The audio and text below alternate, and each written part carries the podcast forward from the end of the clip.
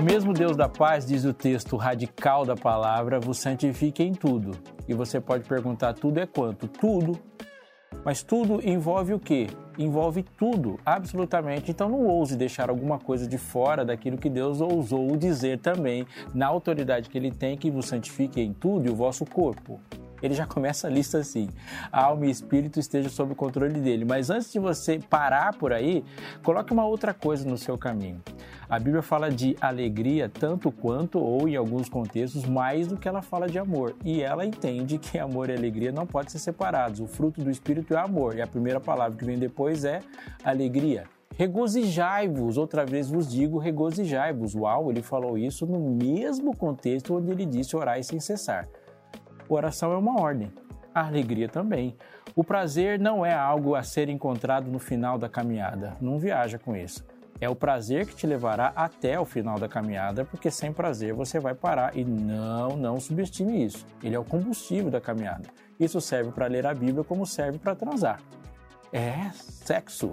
E nós vamos falar de sexo verticalmente hoje e muitas coisas aqui nessa necessidade que temos de falar desse assunto que desde chapeuzinhos vermelhos na Idade Média até os mitos e nomes de bichinhos e outras coisas que nós colocamos para tentar fugir do assunto, agora a gente resolve falar nominalmente, cientificamente, biblicamente e que alegria que eu tenho de receber alguém que sabe falar disso muito bem e tem desenvolvido um mistério maravilhoso, fazendo com que muita gente entenda o que Deus quer para ela. Doutora Eliane Melo, que alegria receber você aqui.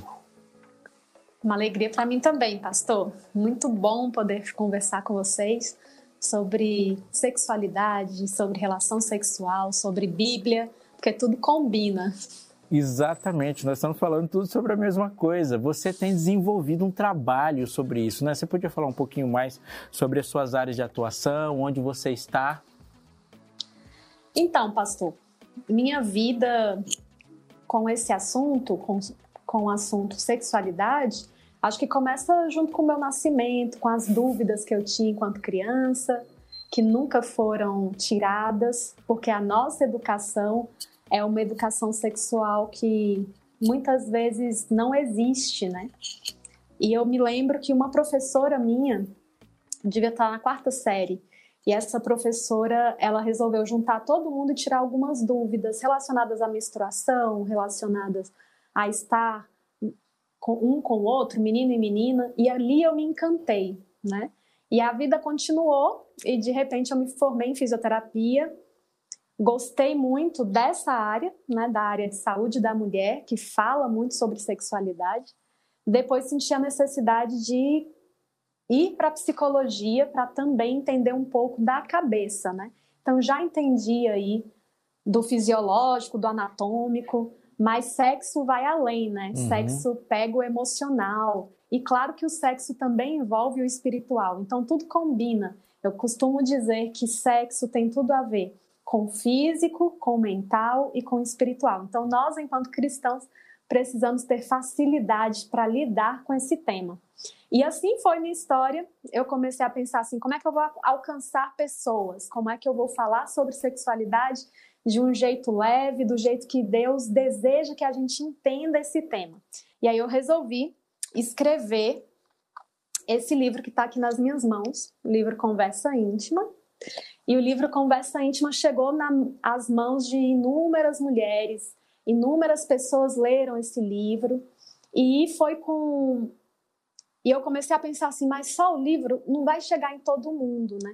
E aí entra a internet na minha vida. Uma amiga começou a falar: Eliane, você precisa ir para o Instagram, você precisa falar essas coisas para mais gente. E há três anos eu venho desenvolvendo um trabalho a nível de Instagram, onde a gente fala de sexualidade, mas fala com responsabilidade, fala com ciência, tendo como base Deus, né? Tendo como base a Bíblia. E essa foi a minha história profissional, pastor. Que legal! É, é, é muito bonito a gente conseguir é, conversar sobre um assunto que se torna um ministério, né? Porque o outro virou o centro de algumas ações e Deus tem te capacitado e alguém tem sido beneficiado. É a essência da vida. Você falou de algumas coisas na sua trajetória de que se relacionam com, com continuidades. O espiritual é uma continuidade. Não existe atos espirituais, existe uma vida espiritual. Eu não consigo decidir não ser emocional. Eu acho até que é uma grande bobagem preguiçosa e infantil essas separações, né? As minhas decisões, por mais racionais que sejam, elas são inteligentemente emocionais. Mas isso tudo para entender, para colocar que eu, eu sou bombardeado em um mundo que insiste em que eu tenha atos sexuais e quer só discutir os atos quando a Bíblia fala de relações.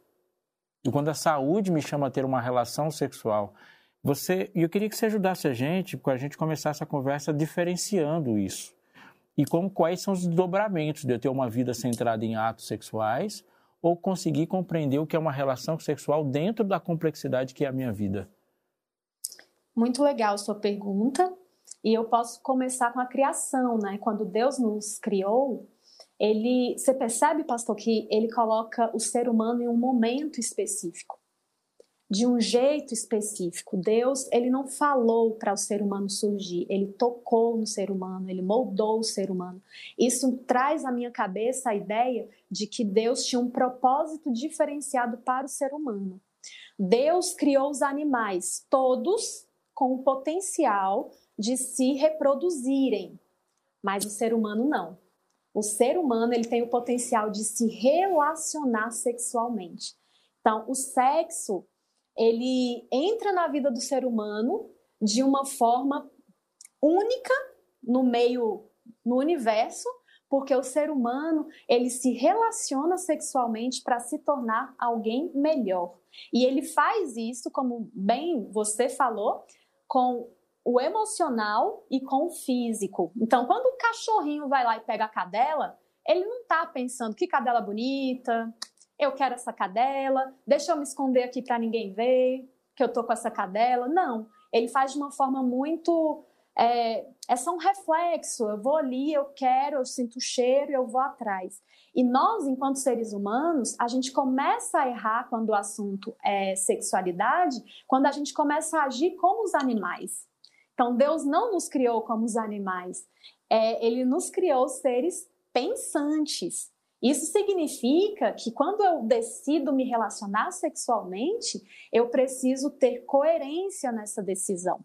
Eu preciso ter sabedoria nessa decisão. Eu preciso estar ciente de todos os desdobramentos da minha decisão.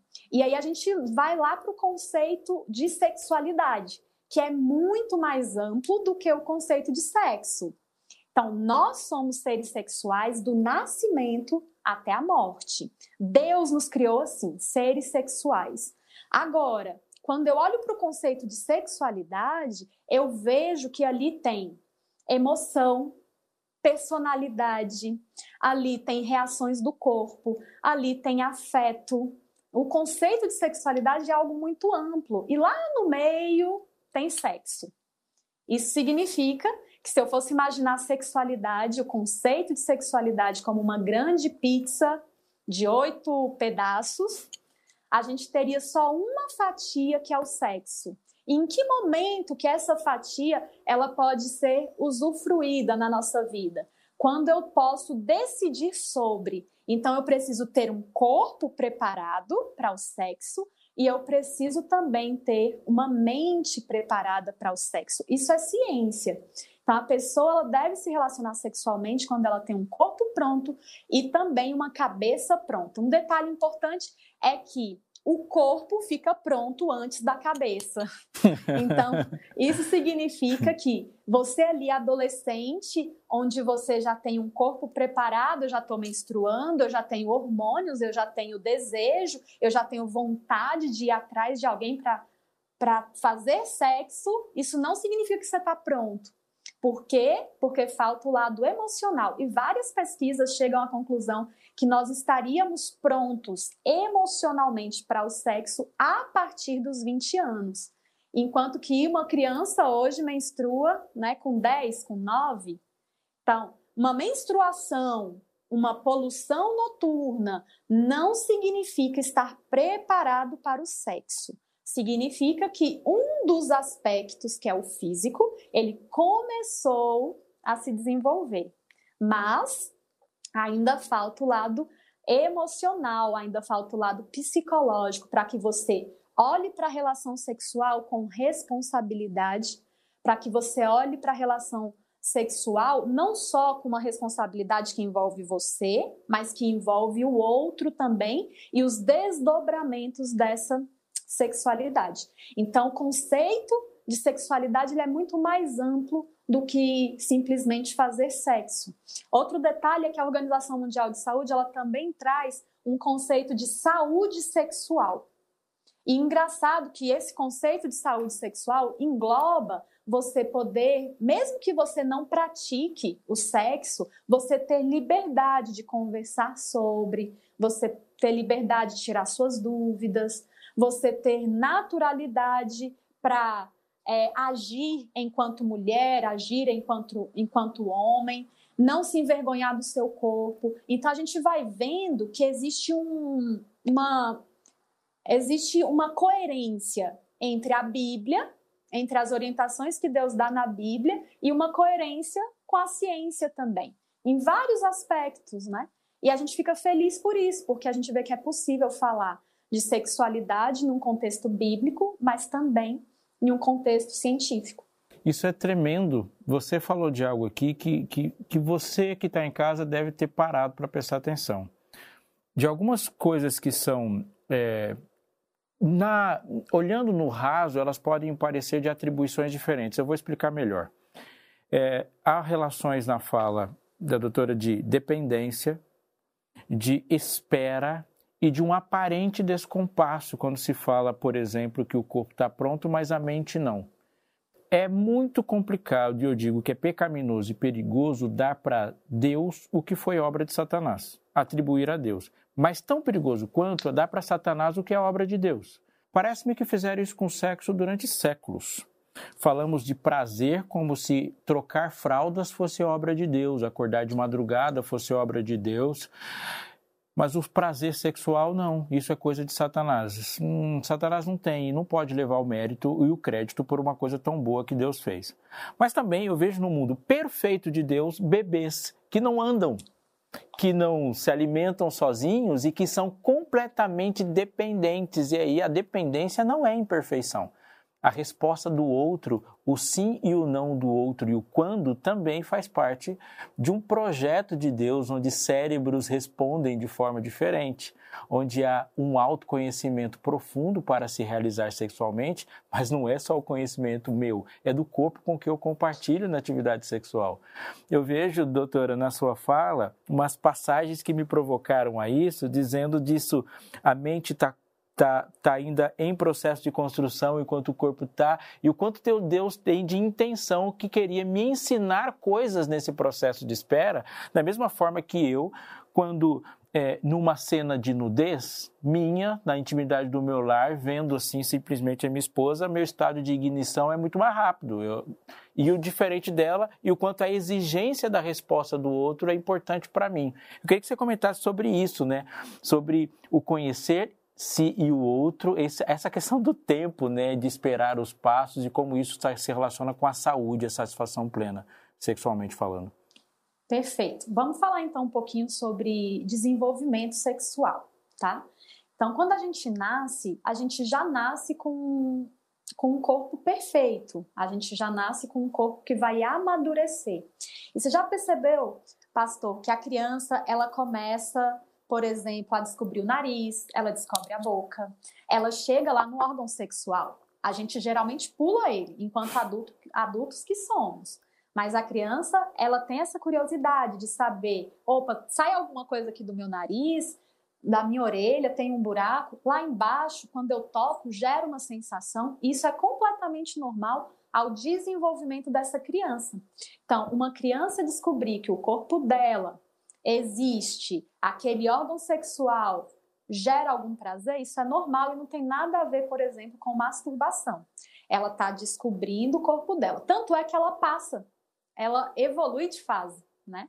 E aí, quando ela evolui de fase, ela começa a entrar em contato com o outro, ela começa a ter amiguinhos, ela começa a conseguir se relacionar de uma forma melhor, fala melhor, brinca melhor, aprende a ler, aprende a escrever. E ela parece que, em um primeiro momento, é como se eu olhasse para essa criança e ela está totalmente voltada para ela mesma, querendo entender ela mesma, querendo sentir ela mesma. Depois ela entendi, tá tudo certo, agora eu vou para o outro, ok? Aí ela começa a se desenvolver em outros aspectos que são importantes também. E aí, chega a adolescência. Parece que a adolescência é onde você novamente volta para você mesmo. Porque agora eu começo a ter reações que eu não estou acostumado. Né? Então essa essa menina ela começa a olhar um rapaz na escola e ela, opa, quando eu olho para ele, eu sinto meu coração bater, eu sinto minha mão suada, parece que eu tô apaixonada. Esse menino ele começa a perceber, opa, aquela menina é bonita, isso gera uma ereção em mim. E não tem nada de errado com esse desenvolvimento. Aliás, a adolescência é um momento importantíssimo para que a gente entenda que nós, enquanto seres humanos, temos como controlar todas as nossas vontades, todos os nossos desejos. E aí é um ponto importante, porque quando a gente fala sobre adolescência e vida sexual, hoje a gente ouve muito do, coisas do tipo: Adolescente, você precisa se masturbar, você precisa entender como é que seu corpo funciona. E eles estão perdendo algo que é tão importante, que é o domínio. O domínio do seu próprio corpo, que por acaso a ciência chama de domínio do corpo, mas a Bíblia chama de domínio próprio, né? E aí eu tenho esse adolescente que eu que percebe, opa, eu tô com uma ereção, eu tô no meio da minha aula, eu faço o quê? Ah, eu vou para o banheiro e me masturbo? Não, eu aprendo a respirar, eu aprendo a controlar o meu órgão sexual e eu, enquanto ser racional que sou, que fui criado e idealizado por Deus, eu aprendo a controlar esse meu impulso. Né? Então, isso seria um movimento natural. Até que essa, esse adolescente, ele entende que o corpo dele funciona. Eu estou falando aqui de um parecer ideal sobre o desenvolvimento, né? Ele entende como é que o corpo dele funciona e aí de repente ele começa a pensar assim: preciso me abrir para o outro. E ele vai começar a pensar em se relacionar. E a gente vê que no desenvolvimento é, normal, no desenvolvimento ideal, esse adolescente percebe o corpo dele e depois ele começa a pensar assim: vou me relacionar com o outro. Mas vou me relacionar já com sexo? Não. Eu vou me relacionar conhecendo essa pessoa, eu vou me relacionar vendo se eu tenho pontos que combinam com ela ou não. Eu vou me relacionar entrando em contato com ela emocionalmente e não fisicamente.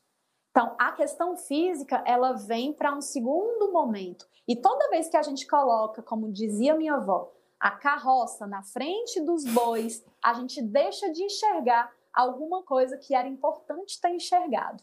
Por quê? Quando a gente começa a se relacionar, a gente precisa entender muito sobre o outro, não fisicamente, porque isso aí é a parte fácil. Agora a gente precisa entender muito sobre o outro emocionalmente. Será que eu vou dar certo com essa pessoa? E aí está a importância do namoro, né, pastor?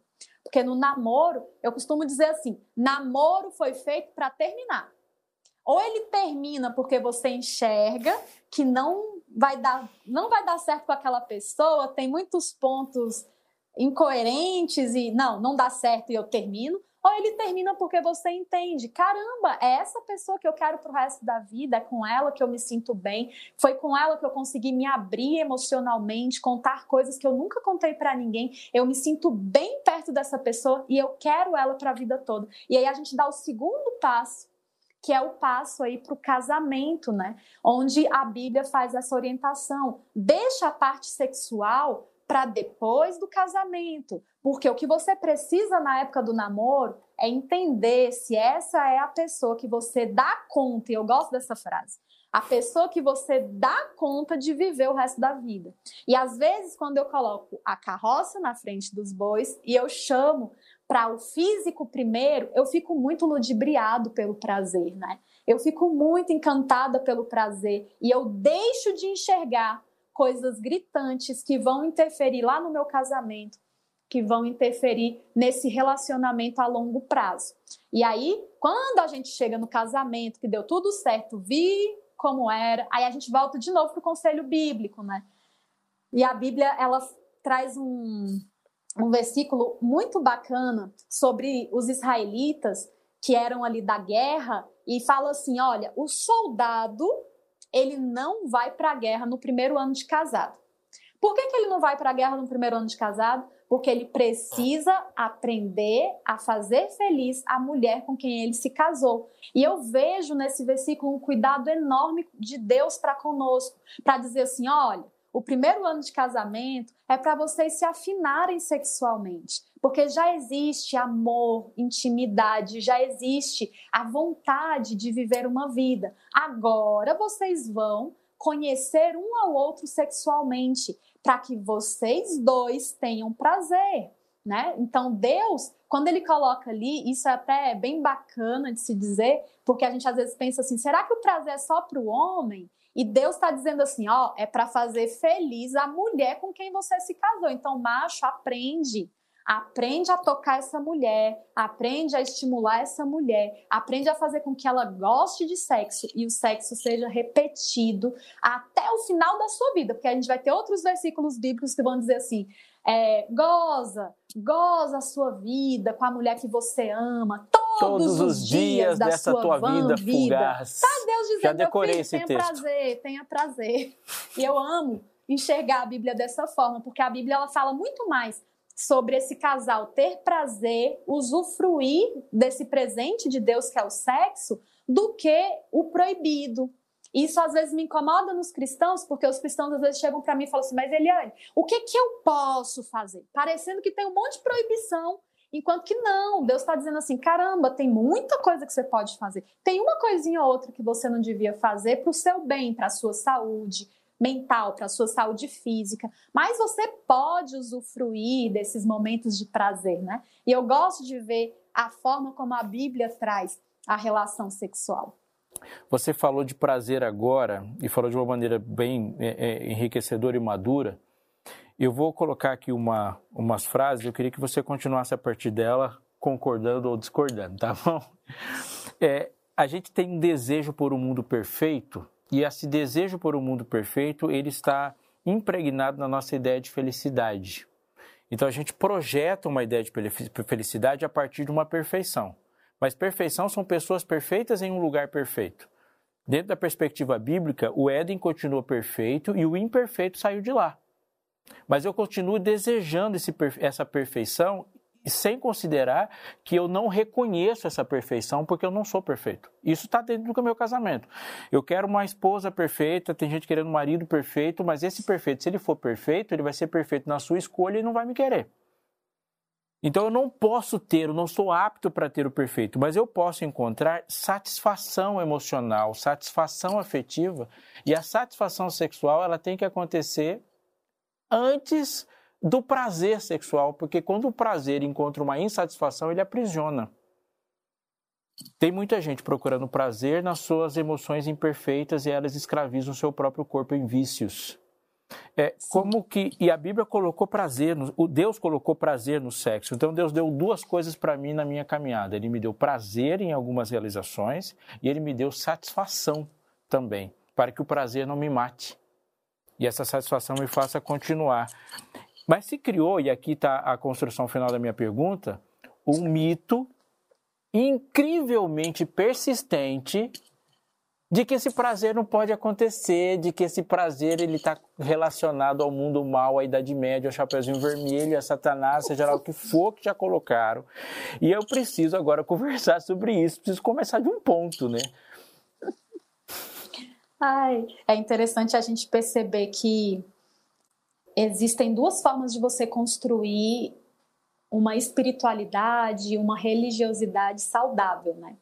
Você pode construir isso a partir da ideia de que Deus ele te liberta ou a ideia que ele te aprisiona. E infelizmente, a gente convive com muitas pessoas que preferem enxergar Deus como um Deus que está aprisionando. E na área sexual, se a gente fosse excluir, né? Porque se eu gosto de dar esse exemplo. Imagina uma irmã na igreja que ela é a mulher de oração. Eu tenho certeza que na sua cabeça apareceu aí uma mulher de oração, que você conheceu no decorrer da sua vida. Se eu falasse assim, pastor, você conhece uma mulher que tem o dom da música, uma mulher que canta maravilhosamente bem, uma mulher que recebe alguém na sua casa como ninguém, uma mulher que é fantástica na cozinha. Vai vir nomes, vão vir fisionomias na sua cabeça. Mas se eu virar para você e falar assim: você conhece uma mulher sexualmente feliz, pastor, realizada, uma irmã da igreja, que você olha assim para ela e diz: nossa, que mulher realizada. Então é como se sumissem as mulheres da minha cabeça ou surgisse a ideia da irmã piriguete, porque toda igreja tem uma também. E aí a gente começa a pensar assim: opa, qual é o lugar que eu estou colocando o sexo? E eu gosto de dar esse exemplo para a gente entender que às vezes a gente está colocando o sexo num lugar que não é do sexo, não o lugar idealizado por Deus. Então, o lugar do sexo tem tudo a ver com santidade. O lugar do sexo tem tudo a ver com prazer. Porque prazer, santidade, alegria, como você bem colocou no começo, combina com Deus e combina com o que ele deseja para gente. Só que também eu preciso levar em consideração que a igreja, enquanto instituição, eu não estou falando aqui de uma denominação, eu estou falando aqui de um movimento histórico, né, religioso, de 500 anos atrás, de 700 anos atrás. A igreja, ela precisou tirar o lugar do sexo do lugar do prazer e colocar o sexo num lugar de pecado, de errado, para que aquela pessoa que abriu mão do sexo, ela se tornasse mais santa, olhada com olhos mais puros, né? Olha, abriu mão do sexo. E infelizmente a gente vem de uma caminhada aí de 500 anos, 600 anos de repressão sexual frente à igreja. E eu preciso olhar para esse aspecto histórico. Por quê? Porque eu fui criada com essa visão de proibição, de Deus olha para o sexo enquanto pecaminoso. Então, se eu hoje, enquanto adulta que sou, você que está escutando, enquanto adulto que é, é, jovem adulto, adolescente, você não começar a fazer esse, essa, essa, essas perguntas para você mesmo e falar assim: opa, peraí, qual o lugar do sexo na minha vida? a gente começa a colocar o, o sexo no lugar errado.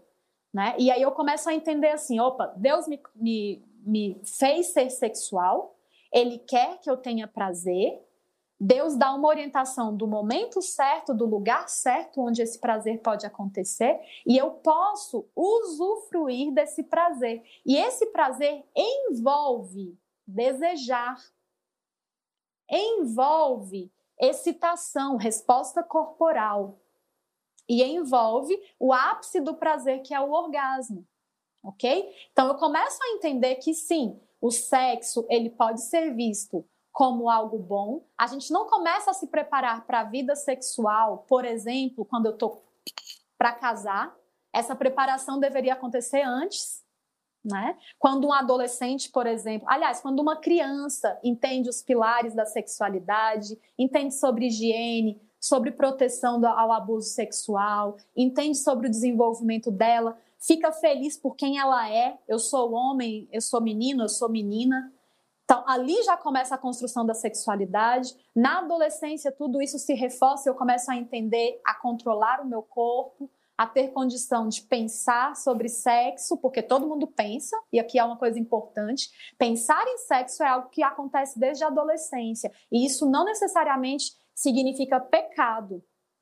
Né? Então, eu tenho desejos sexuais, mas o que, que eu estou fazendo com esses desejos? Eles são puros, eles são impuros? Eles me levam para que caminho do sexo, né? Como você bem colocou na sua fala. É um, é um pensamento que me leva para a pornografia? É um pensamento que me leva para o egoísmo do prazer solitário? Opa, isso aí não vai ser saudável para mim, né? Mas eu posso pensar em sexo, eu posso imaginar, eu posso, inclusive, todo adolescente né, vai começar a ter aí poluição noturna para os homens, sonhos molhados para as mulheres. E isso tem a ver com uma forma que Deus colocou na gente de dissipar energia sexual. Não tem nada de errado com isso, ok? Agora a gente vai começar a pensar assim: quando eu chego no casamento, o que está me impedindo de usufruir desse prazer? Será que são concepções equivocadas lá da minha infância? Será que são concepções equivocadas lá da minha adolescência? Será que eu me sinto tão pecadora, né? Isso aqui isso acontece muito. Pessoas que erraram na adolescência, erraram no início da idade adulta, e elas se sentem tão culpadas pelo seu erro que elas começam a enxergar um Deus que pune sem o prazer. Então, eu agora estou sofrendo no meu casamento porque eu errei lá atrás e é uma consequência do meu pecado. Esse não é o Deus que eu conheço, né? Meu Deus é um Deus de recomeços, inclusive na área sexual. Então, Deus, ele pega esse presente que ele nos deu, que se chama sexo, e ele fala assim: você pode se reconstruir sexualmente, independente da sua história, independente das suas dores. É abuso sexual? Foi o abuso sexual que te atingiu? Foi uma experiência homoafetiva que você acha que por causa dessa experiência ela te define? Opa, peraí. Eu sou o Deus que reconstrói a sua sexualidade, porque de sexualidade entendo eu. Eu te criei ser sexual e eu posso reconstruir te reconstruir completamente, independente da fase que você esteja.